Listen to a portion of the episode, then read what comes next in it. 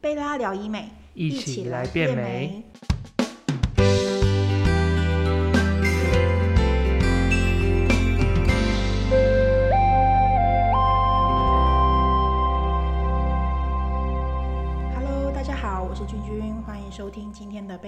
医美。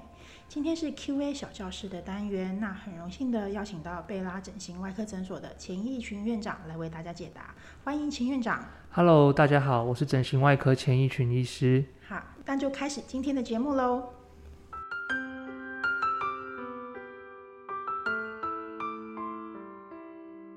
好，今天要讲的主题呢是关于疤痕跟除疤。那我们先问一下院长，就是疤痕的形成究竟是什么原因会有疤痕？呃，哦，大灾问。嗯那简而言之，疤痕的形成就是皮肤伤口愈合的一个结果。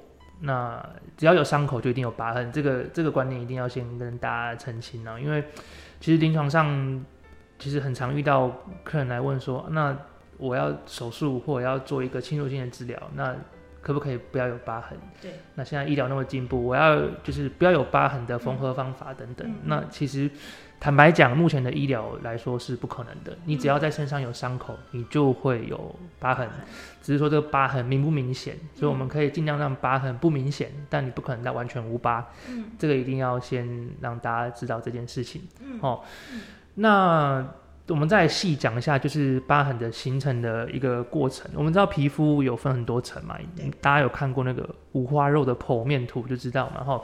所以有表层至深层，分别就是表皮最浅的，就是我们眼睛看到的皮肤的部分。那表皮下面还有真皮，真皮下面还有皮下脂肪。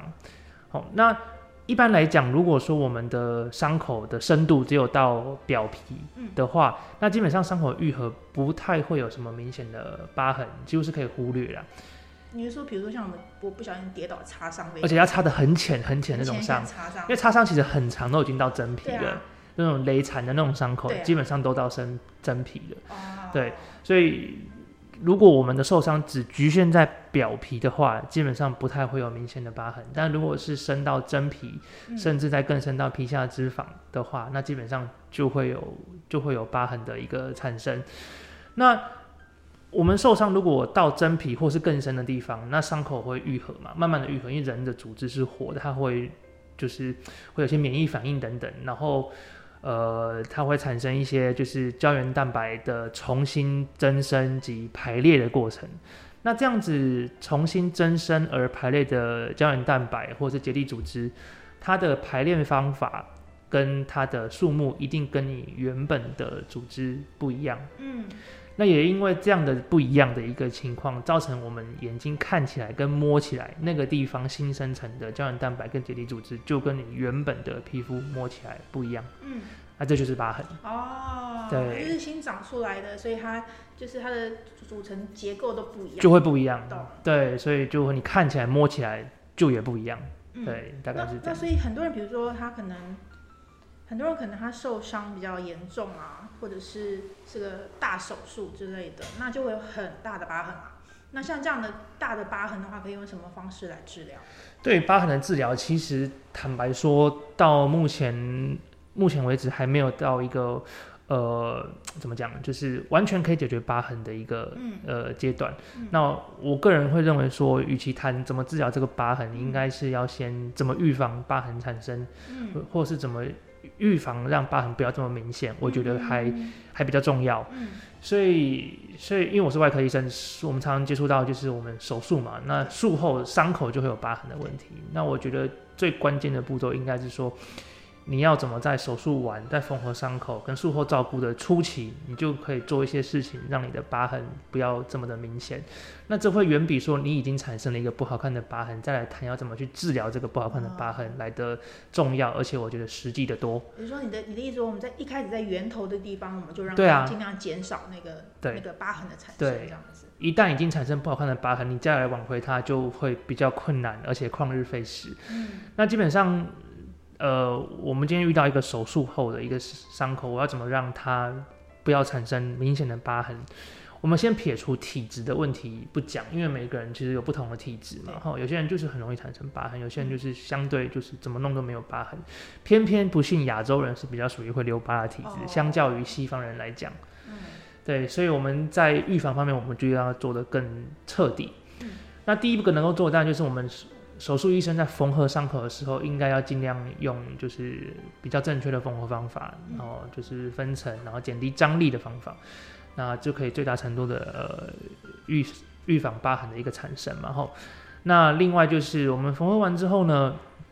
我们可以透过一些就是敷料等等，或是后续的手术照顾的方法。那一般来讲，以我个人，我大概会建议客人就是伤口上要贴所谓的美容胶。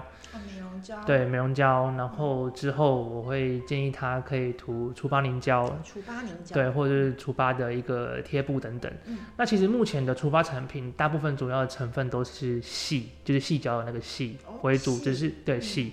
这个是大概目前公认，大概就是比较有效的一个呃疤痕预防以及治疗的一个每一个物质，然后那它可以做成是凝胶状，就是我刚刚讲的厨房凝胶，也可以是呃块状的贴布状，就是疤痕贴片等等。那这些都如果你在术后都有乖乖照医师的处方使用的话，其实你就已经可以很大程度的预防你的疤痕不要长得太丑。对，那如果说今天不幸说你的疤痕就是做这些事情预防，结果还是长得不好看，又红又肿的话，那怎么办呢？那大概我们后续可以治疗的比较简单，可能就是大家俗称听到的消疤针，那其实就是局部类固醇的注射。对，我们就是在长得不好看的疤痕上面，我们注射少量的类固醇。那不过这个疗程并不是做一次就好，一般来讲它是需要做个，以我个人大概会做三到四次，哦，然后再观察它的一个结果，中间一次间隔一个月。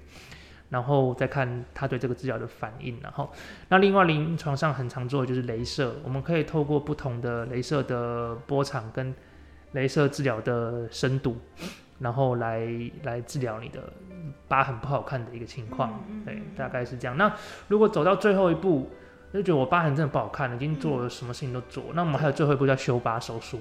修疤手术。修疤手术其实讲白点就是砍掉重练。就是等于是把那一块疤痕，就是直接把它我再重新切掉，我再重新帮你做一次缝合。嗯，对，大概是大概是这样子。懂。那刚刚啊，前院长有讲到，就是如果跟西方比较的话，亚洲人更容易留下疤痕，对不对？对。那我之前比如说我在呃网络上啊，或者电视上有看到那种所谓的疤痕体质，是是类似说什么蟹足肿这种体质吗？对。那其实我刚刚提到嘛，亚洲人就是。天生比较会留疤，很不幸的。对 对，那你刚刚讲到那个蟹足肿，那就是一种更特异性的体质啊，就是在这种人身上，你不管什么样的伤口，长的疤痕都不好看。嗯，那临床上我们常遇到这种特异性体质，一程度我们分为肥厚性疤痕体质跟蟹足肿的体质。嗯，那这两个其实是程度上的一个不同，然后，那基本上蟹足肿意思就是说。我今天手术的伤口是这样，或者说我受伤的伤口是这个长度、这个形状，可是偏偏我的疤痕就是会长超过这个原始伤口的范围，是会凸起来，凸起来，或者是就是它的范围比它扩大，而长到张牙舞爪之类的，就整个膨起来很大这样。就是你超过了你原始伤口的范围，这种就是所谓的蟹足肿。嗯那这种其实还蛮讨厌的，因为这个是体质的问题。那体质问题大家就知道没办法改的嘛。嗯，对啊，所以呃。在这种这种客人身上，呃，你很难去治疗这样的疤痕，因为你纵使走到最后一步帮他做了修疤手术，嗯，但修疤手术你又创造了一个新的伤口，对，他有可能会再长出来。对对对对，所以这些型的客人在做手术的时候，其实就就要去先想这个疤痕的问题，看他可不可以接受。对，那反过来问的话，是不是有这样体质的客人，是不是就比较不适合手术？就看你手术的目的了。如果你今天是因为医疗的原因，如果是为了要治疗疾病，那当然你还是得要做手多做手术嘛。但是如果你今天是做美容手术的话，那你就要去好好去思考这个问题了。对，做美容手术就等于是说，它可能会比较偏向于可以做一些非侵疗、侵入式的。对对对对对对对。OK，好，那我们谢谢今天钱院长跟我们的分享。